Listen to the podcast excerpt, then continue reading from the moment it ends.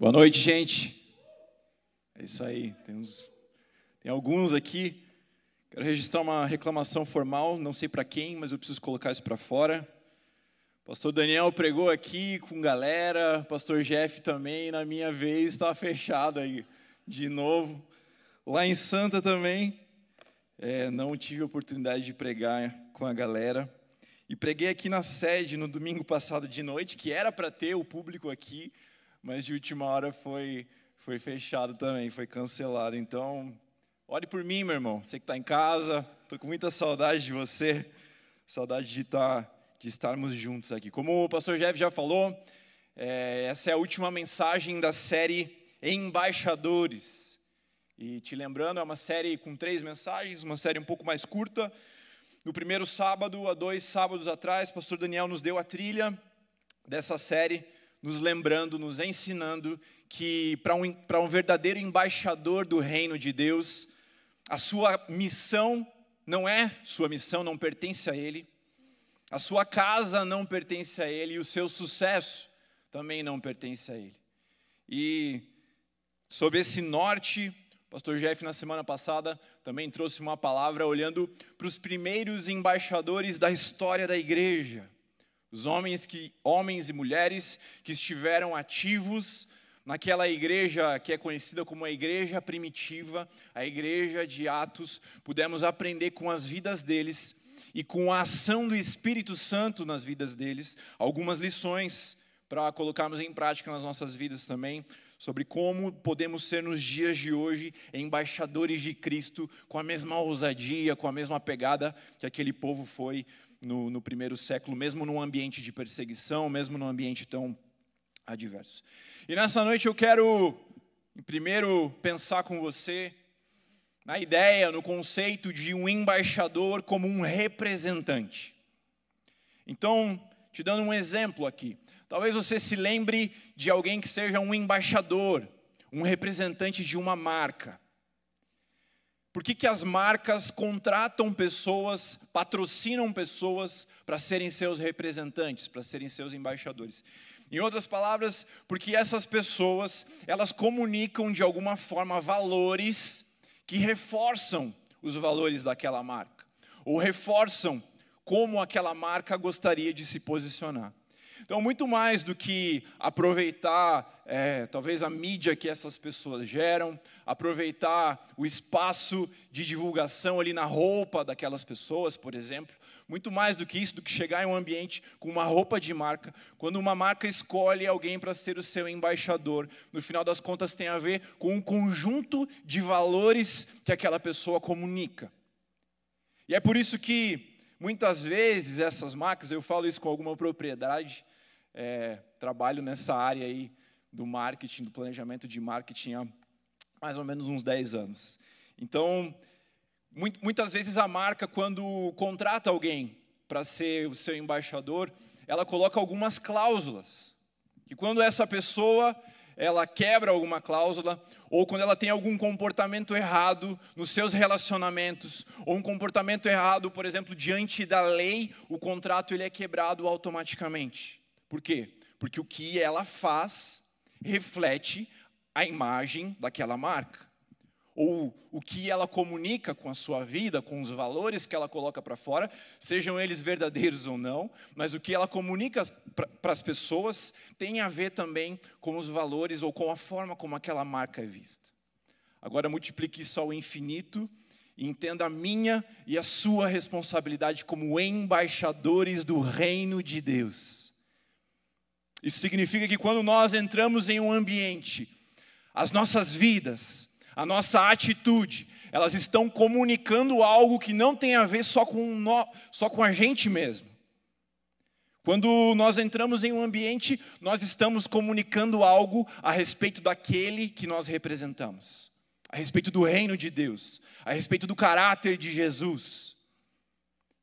É por isso que existe essa responsabilidade santa sobre a minha vida e sobre a sua vida, quando nós nos convertemos de fato ao Senhor Jesus, quando nós convertemos os nossos caminhos, quando nós reconhecemos que Ele é o Senhor das nossas histórias, porque a partir de então nós passamos a ser representantes de Cristo, representantes de uma ideia do reino de Deus.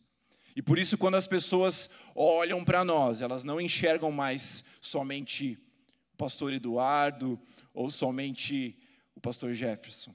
Elas enxergam algo maior que governa as nossas vidas. É por isso também que eu creio que uma das coisas mais perigosas que podem existir, tanto para o inferno quanto para a igreja, é quando alguém se levanta num ambiente e se apresenta como um crente. É perigoso para o inferno, porque alguém que de fato teve a sua vida transformada por Jesus, alguém que tem o seu coração queimando de amor pelo Evangelho, queimando pelo Espírito Santo, naturalmente essa pessoa começa a apontar para algo maior do que a sua própria vida.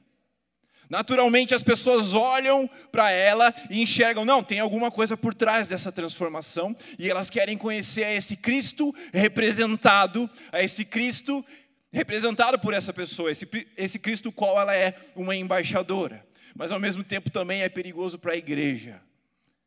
Porque alguém que se levanta como um convertido em um ambiente, quando não há mudança de atitude, quando não há mudança de conduta, quando não há mudança nas palavras,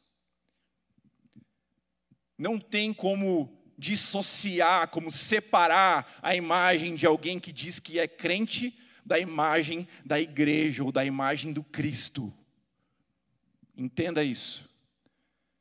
Não é uma opção você dar ou não testemunho. Você dá um testemunho. Ele é bom ou é ruim. Então, entendendo isso, entendendo a nossa responsabilidade como embaixadores, eu quero aprender um pouco com alguém com um homem que talvez tenha sido um dos maiores representantes dos valores do reino de Deus que nós encontramos na Bíblia. O pastor Jefferson falou na semana passada sobre os embaixadores da igreja, os primeiros embaixadores da igreja, aqueles que vieram logo depois da morte e da ressurreição de Jesus. E eu quero falar, aprender com você nessa noite sobre aquele que foi talvez um dos primeiros embaixadores da Bíblia da palavra de Deus. Lá no comecinho do livro de Gênesis, Gênesis 6, Gênesis 7, Gênesis 8 e Gênesis 9, nós encontramos a história de um homem chamado Noé. E o quanto essa história, o quanto esse nome, quanto esse homem é subestimado por nós na igreja. Porque quando nós pensamos em Noé, fala a verdade, você já lembrou daquela imagem da arca de Noé, aquele desenho fofinho, com um leãozinho, com um cachorrinho. Nós associamos a uma história infantil. Mas, meu irmão, Noé foi escolhido como o representante do reino de Deus em dias de crise, em dias de luto, em dias sim, de morte, em dias de destruição, o Senhor olhou para Noé e falou: Este homem será o representante dos valores do meu reino sobre a face da terra. Mas Noé, ele não foi escolhido por Deus apenas para ser um embaixador, apenas para ser um representante do seu reino nos dias de crise Noé ele foi escolhido por Deus como o homem que seria o único representante do reino de Deus num tempo de reconstrução da história. O peso que isso tem, meus irmãos. Se a gente olhar para essa para esse relato como verdade, olha a intensidade disso. Olha a intensidade do que esse homem tem a nos ensinar. Um homem que, em um contexto de corrupção, em um contexto de pecado, foi encontrado por Deus como o único escolhido para ser um representante do reino de Deus em dias de crise e em dias de reconstrução da história. E eu olho para essa história e eu preciso ficar curioso, eu preciso ter, ficar inquieto o que Deus encontrou nesse homem, porque eu olho para os nossos dias e eu enxergo dias de crise, eu enxergo dias de luto, eu enxergo dias que clamam por representantes do reino de Deus, por, re, por representantes de Jesus Cristo. Dias que clamam por pessoas que se levantem e demonstrem para a história os valores do reino de Deus. Mas eu creio também que virão dias depois de reconstrução. E esses dias de reconstrução, eles também vão demandar embaixadores, eles também vão demandar representantes, eles também vão demandar pessoas que, quando chegam em ambientes, carregam o reino de Deus dentro delas. É para esses dias que o Senhor está nos preparando, eu creio nisso em nome de Jesus. E é por isso que nós vamos tirar algumas lições da história desse homem, da história de Noé, e o que ele nos ensina como, como esse embaixador, como esse representante dos valores do reino e como alguém tão especial como nós já falamos que ele foi. Então, abra sua Bíblia em Gênesis, no capítulo 6, a partir do verso 5. A gente vai passar por vários textos, porque a história é bem longa. Como eu falei, você pode ler depois, de Gênesis capítulo 6 até Gênesis capítulo 9. Na verdade, o 10 também ainda fala um pouco sobre a descendência de Noé. Então a gente vai vai pegar alguns textos em específico, eu tenho certeza que o centro, o esqueleto dessa história você mais ou menos já conhece. Provavelmente se gravou alguns detalhes errados, tipo, as pessoas ficaram 40 dias na arca. É o que a maioria dos crentes aí vai achar. Se a gente for fazer uma pesquisa aqui, todo mundo ia achar isso. Por exemplo, estava até conversando com o pastor Dani esses dias sobre isso, mas não, eles ficaram mais ou menos um ano, ou mais de um ano, segundo alguns estudiosos, dentro da arca. Na verdade, foram 40 dias de chuva, e por aí vai. Tantas coisas erradas que a gente grava sobre essa história, e tantas perguntas erradas que nós fazemos também. Meu Deus, eu estava me preparando aqui para esse tempo e impactado com a realidade de quem Ele é. E eu me dei conta que as perguntas que nós fazemos sobre esse relato são as perguntas menos importantes. A gente pergunta: será que o leão era bravo, o leão que estava dentro lá da arca? Como que eles faziam as necessidades? Quantas janelas tinham? Como que eles ficaram um ano lá dentro? Se tinha muita comida, se não tinha, a gente se concentra nas coisas menos importantes. E como eu falei, às vezes a gente deixa passar a verdade de que esse é um homem que tem muito a nos ensinar. Esse é um homem que foi encontrado por Deus. Por isso, vamos adiante, vamos aprender com esse texto. Gênesis 6, a partir do verso 5, vamos entender um pouquinho sobre o contexto daqueles dias antes deles entrarem na arca. O Senhor viu que a maldade das pessoas havia se multiplicado na terra, preste atenção, e que todo desígnio do coração delas era continuamente mal. Vai reparando o contexto dos dias de Noé. Todo o desígnio do coração das pessoas era continuamente mal.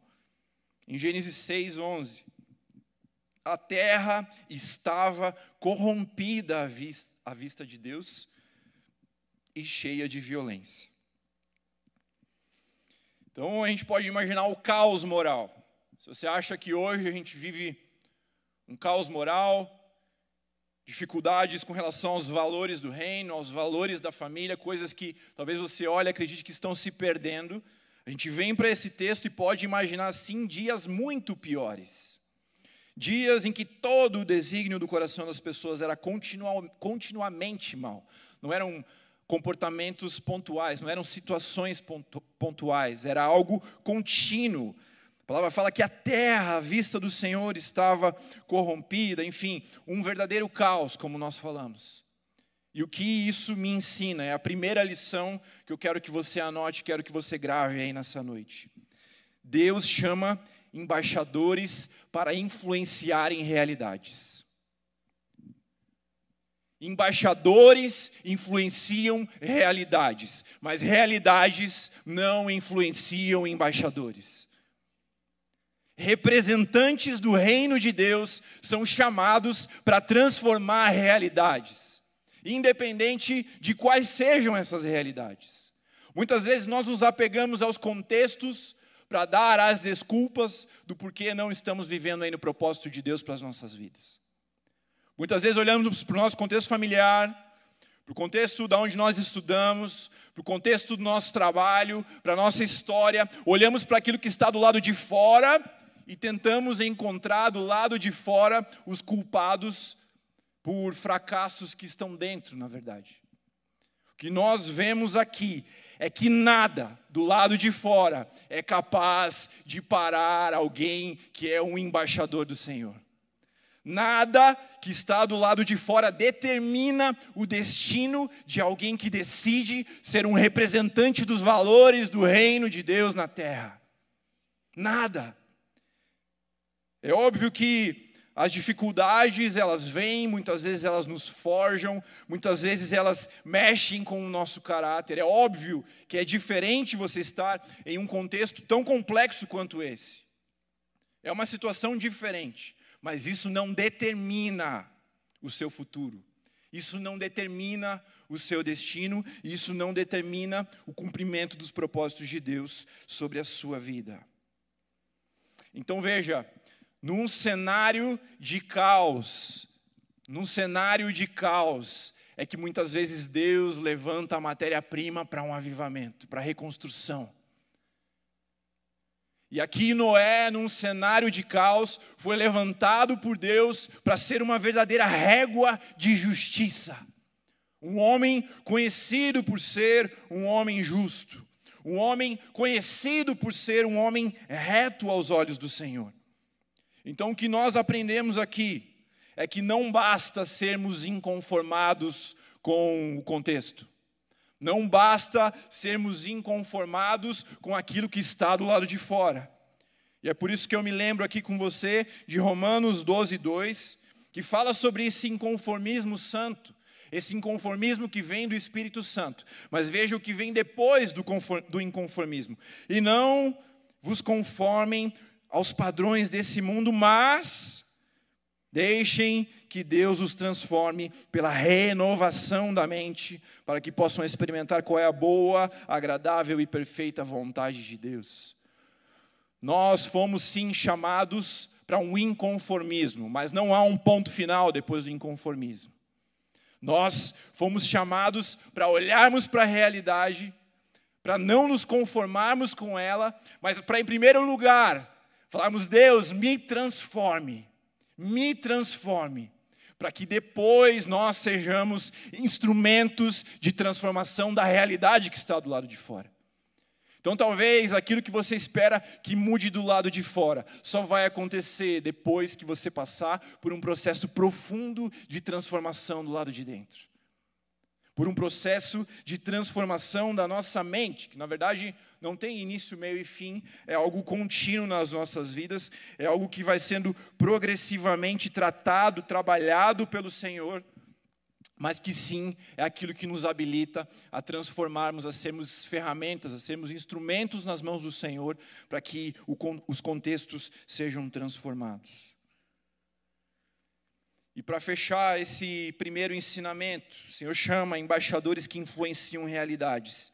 Se lembre que daquilo que a palavra de Deus nos fala em 1 João 4, 4, que é maior aquele que está em vós do que aquele que está no mundo. Então, nós não estamos falando sobre autoajuda aqui, nós não estamos falando sobre você encontrar as respostas em você mesmo. Nós estamos falando que o Espírito Santo de Deus, que habita dentro de você, é maior do que qualquer circunstância exterior, é maior do que aquilo que está no mundo, é aquele que vai te transformar e te habilitar a ser um embaixador nos tempos de crise e nos tempos de reconstrução. Em nome de Jesus. Em nome de Jesus. Embaixadores que influenciam realidades. Em segundo lugar, embaixadores, representantes que se movem por justiça e retidão. Abra sua Bíblia em Gênesis, capítulo 6, nos versos 8 e 9. Ou, enfim, leia aí na tela junto comigo. Porém, Noé encontrou favor aos olhos do Senhor. São estas as gerações de Noé. Noé era um homem justo e íntegro entre os seus contemporâneos, ou entre, as, ou, ou entre aqueles que viviam no mesmo tempo que ele. Ele era justo e íntegro. Agora, olha que interessante a ordem desse texto que a gente acabou de ler. E eu creio que ela nos ensina algo.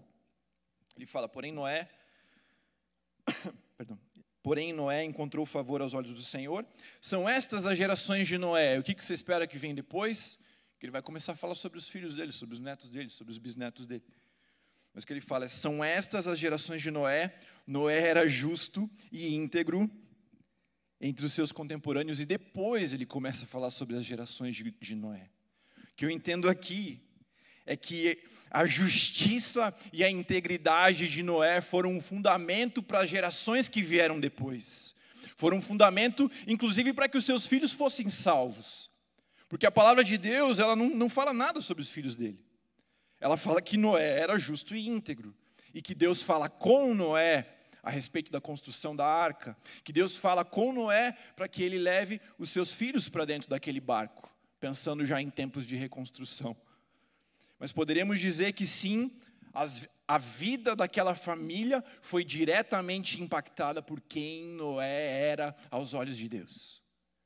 E a vida daquela família foi diretamente impactada porque ele foi encontrado como justo e como reto, como justo e como íntegro aos olhos do Senhor.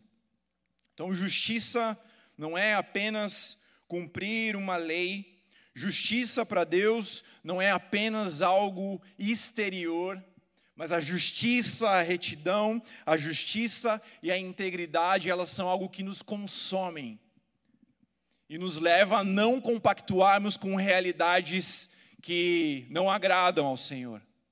Nos leva a não nos, misturar, nos misturarmos com ambientes de pecado, com ambientes de iniquidade, com ambientes onde a injustiça talvez seja a regra.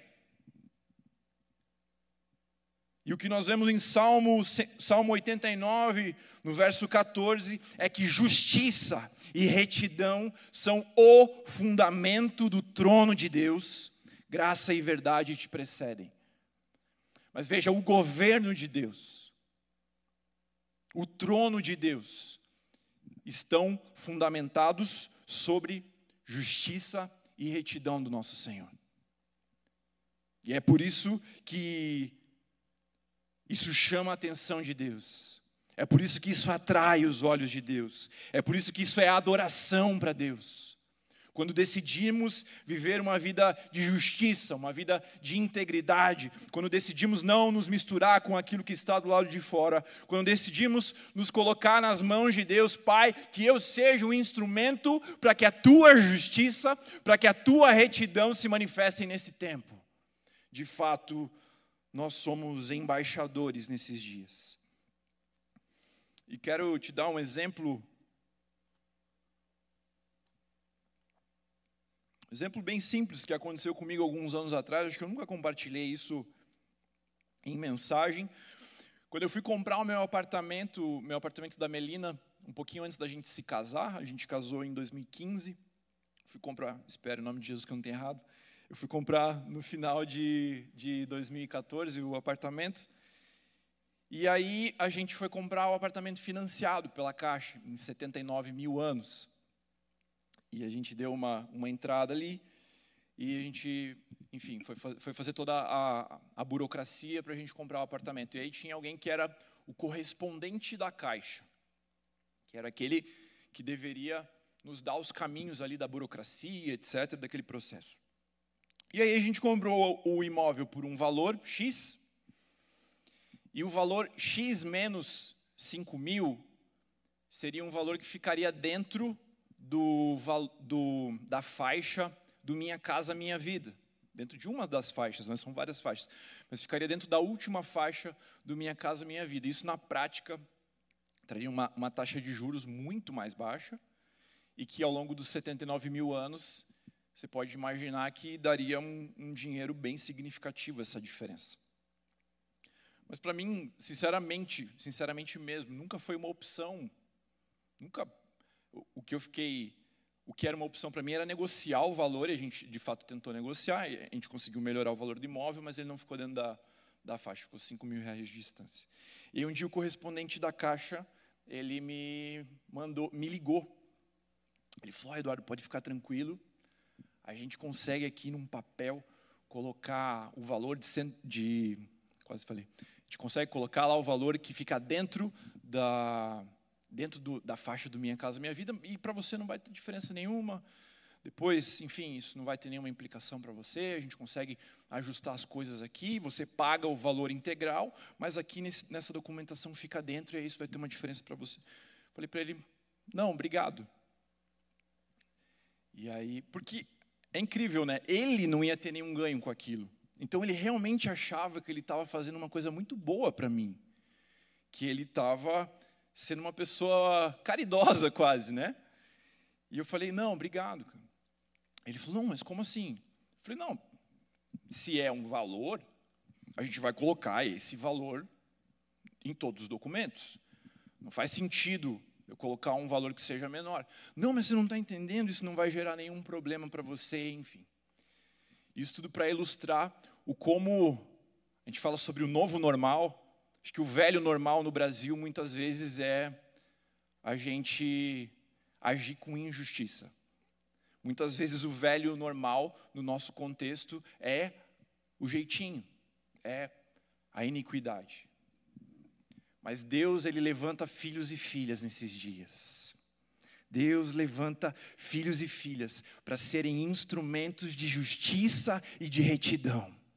Deus levanta filhos e filhas como embaixadores, como representantes de valores que não são seus, como representantes de valores que apontam para um rei que não é dessa terra, que não é dessa lógica, filhos e filhas que decidem ser justos, que decidem ser íntegros nas pequenas coisas e é nas pequenas coisas, meus irmãos, que esse jogo vai ser virado em nome de Jesus.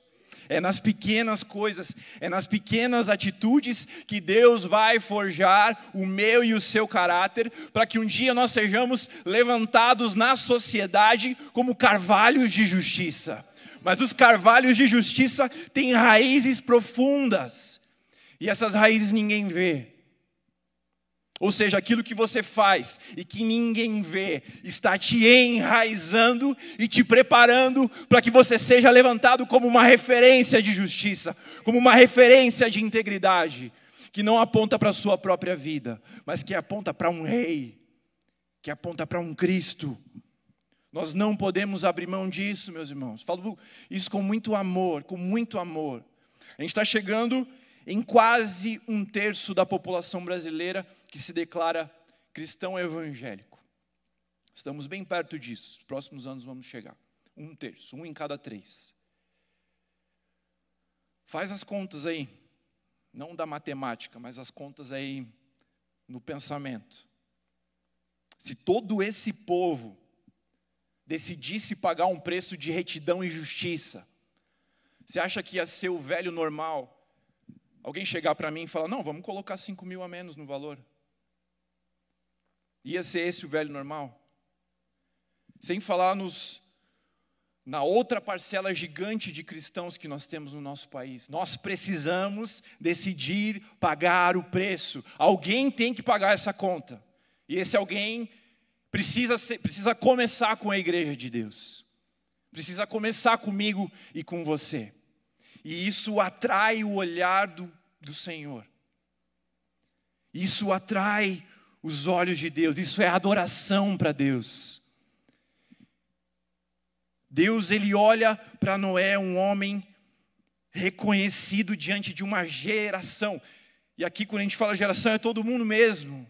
Então, diante de toda a terra, Deus olha para Noé e encontra, e se agrada em encontrar um homem justo e um homem íntegro, e que seja assim, em nome de Jesus, sobre a tua vida, sobre a tua história e sobre essa geração, em nome de Jesus. Um dia lá na frente, nós vamos testemunhar de como as coisas eram, Mas em nome de Jesus, um dia lá na frente as coisas serão diferentes, porque Deus vai levantar uma igreja justa, íntegra, reta nessa nação, em nome de Jesus. Em nome de Jesus.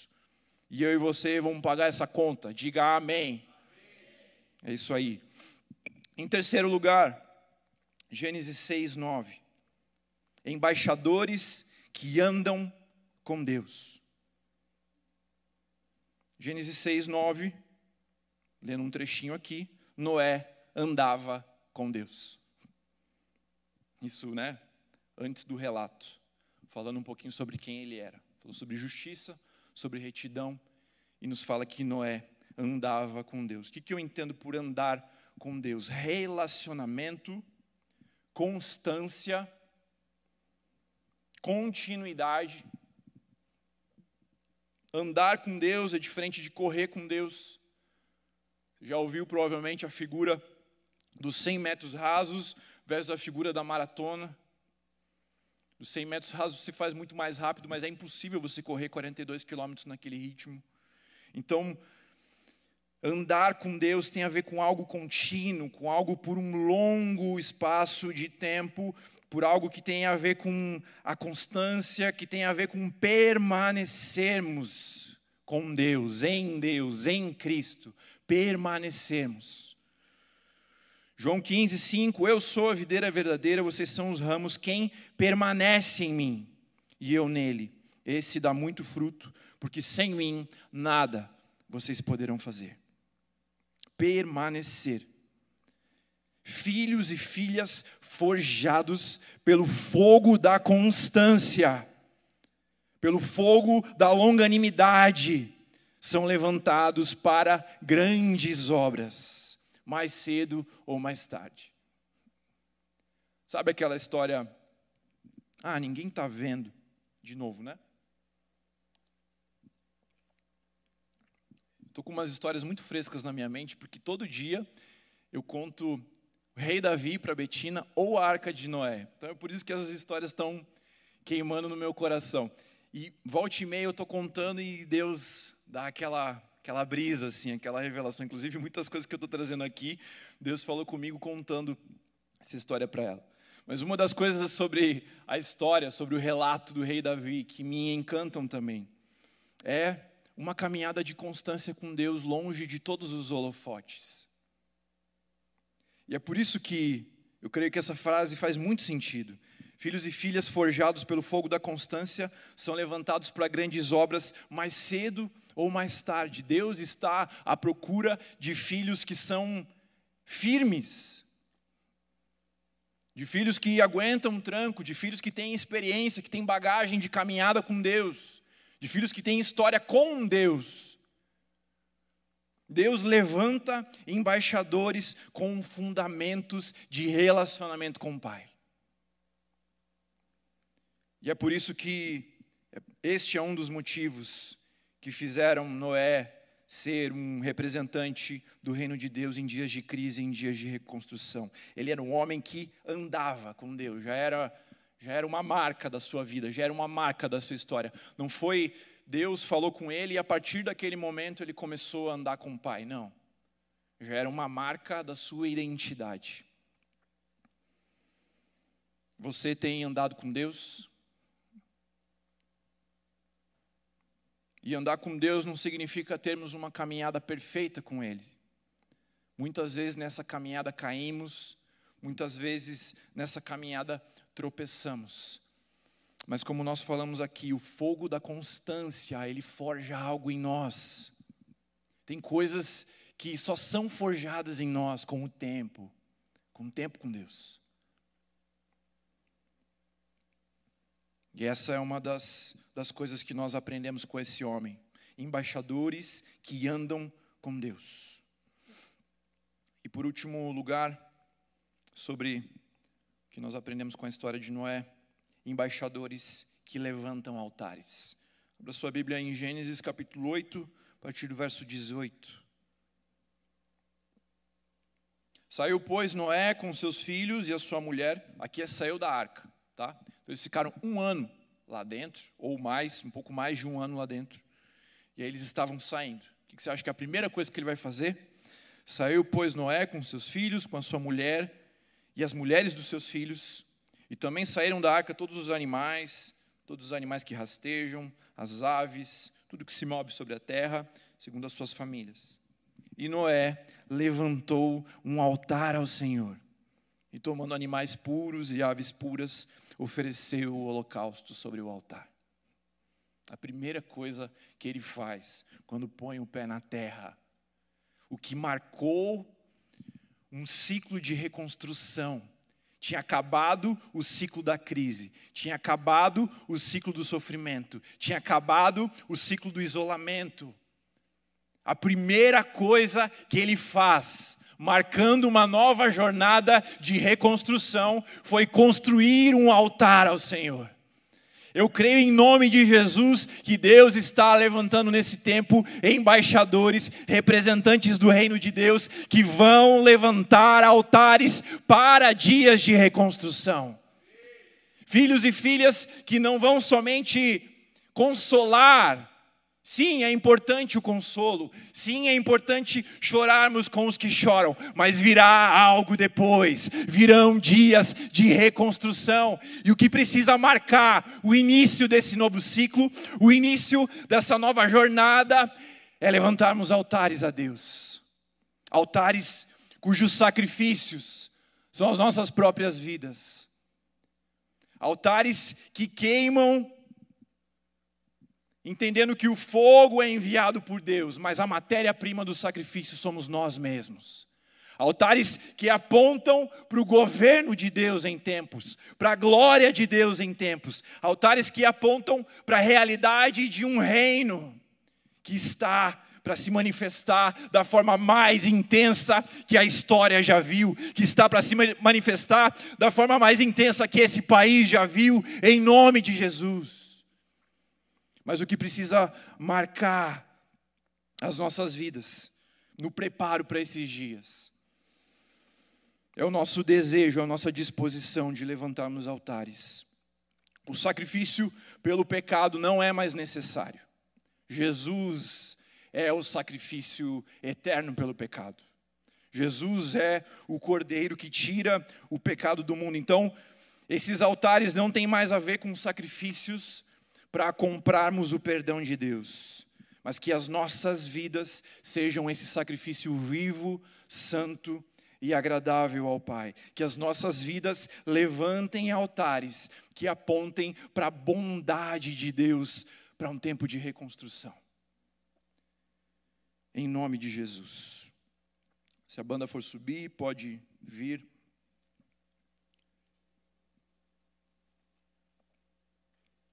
Então, falamos sobre embaixadores que influenciam realidades, que se movem por justiça e retidão, que andam com Deus e que levantam altares. E para fecharmos, entenda algo. Noé ele fez o que ele pôde, mas não foi suficiente. Noé fez o que estava ao seu alcance, mas a sua mensagem era incompleta. Abra sua Bíblia em 2 Coríntios, capítulo 5, verso 18, texto base, primeiro texto lido e último texto lido dessa série. 2 Coríntios 5, 18 e 20, até o 20. Ora, tudo isso provém de Deus, que nos reconciliou consigo mesmo por meio de Cristo e nos deu o ministério da reconciliação. A saber, que Jesus estava em que, que Deus estava em Cristo, reconciliando consigo o mundo não levando em conta os pecados dos seres humanos e nos confiando a palavra da reconciliação. Portanto, nós somos embaixadores em nome de Cristo, como se Deus exortasse por meio de nós, em nome de Cristo, pois pedimos que vocês se reconciliem com Deus. Em outras palavras, qual é a minha forma de resumir isso aqui em uma ou duas frases? Que a palavra de Deus está nos ensinando é que a partir de Cristo, os embaixadores são aqueles que carregam a mensagem da reconciliação. Por que reconciliação? O homem um dia decidiu caminhar pelos seus próprios caminhos. Um homem um dia decidiu dizer não para a vontade boa, perfeita e agradável de Deus e, dizer, e decidiu dizer sim para a sua própria vontade. É isso que nós vemos no relato da queda. O homem que decidiu olhar para o seu desejo e falar: Isso é melhor do que a vontade de Deus. Isso gerou consequências para a história da humanidade. E uma dessas consequências é, de certa forma, por meio da queda, por meio da desobediência e diante da justiça perfeita de Deus, nós sermos considerados a partir de então inimigos de Deus. Não mais amigos, não mais íntimos, mas inimigos de Deus, aqueles que disseram não para Deus, aqueles que foram de encontro à vontade de Deus. E é por isso que nós temos o privilégio de sermos embaixadores que carregam a mensagem da reconciliação. Isso significa reconciliação. Quando você briga com seu amigo, ou quando uma criança briga com outra criança, pega lá o dedinho, faz dedinho, reconciliou. Em uma escala infinitamente maior.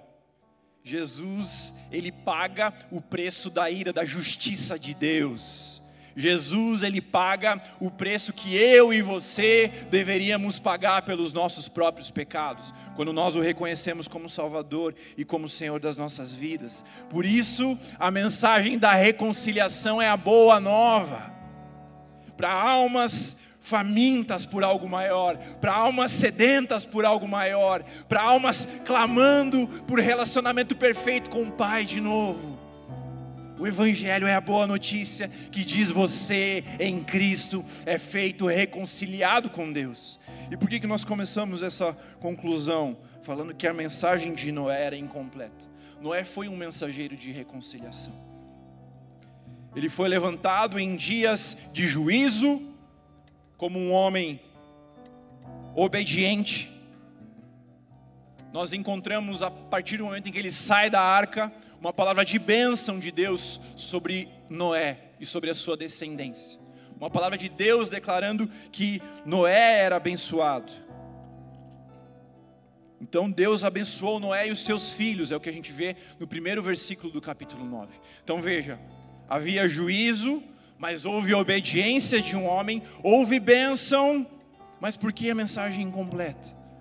Meu irmão, no finalzinho do capítulo 9, primeiro versículo do capítulo 9 é Deus abençoando Noé e a sua descendência. E no final do capítulo 9, nós vemos um dos filhos de Noé sendo novamente amaldiçoados, porque desobedeceu a Deus, porque desobedeceu ao seu pai, porque desonrou ao seu pai. Ou seja, uma reconciliação que durou poucos momentos, uma reconciliação incompleta mas em Jesus Cristo nós temos a reconciliação eterna com Deus.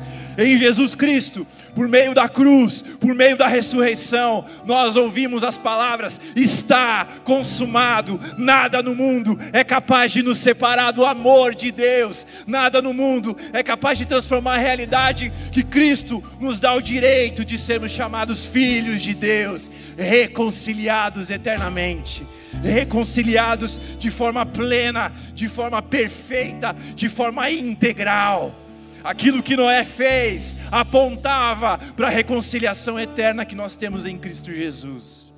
E é dessa mensagem que nós temos o privilégio, a responsabilidade, o dever de vivermos e morrermos por ela.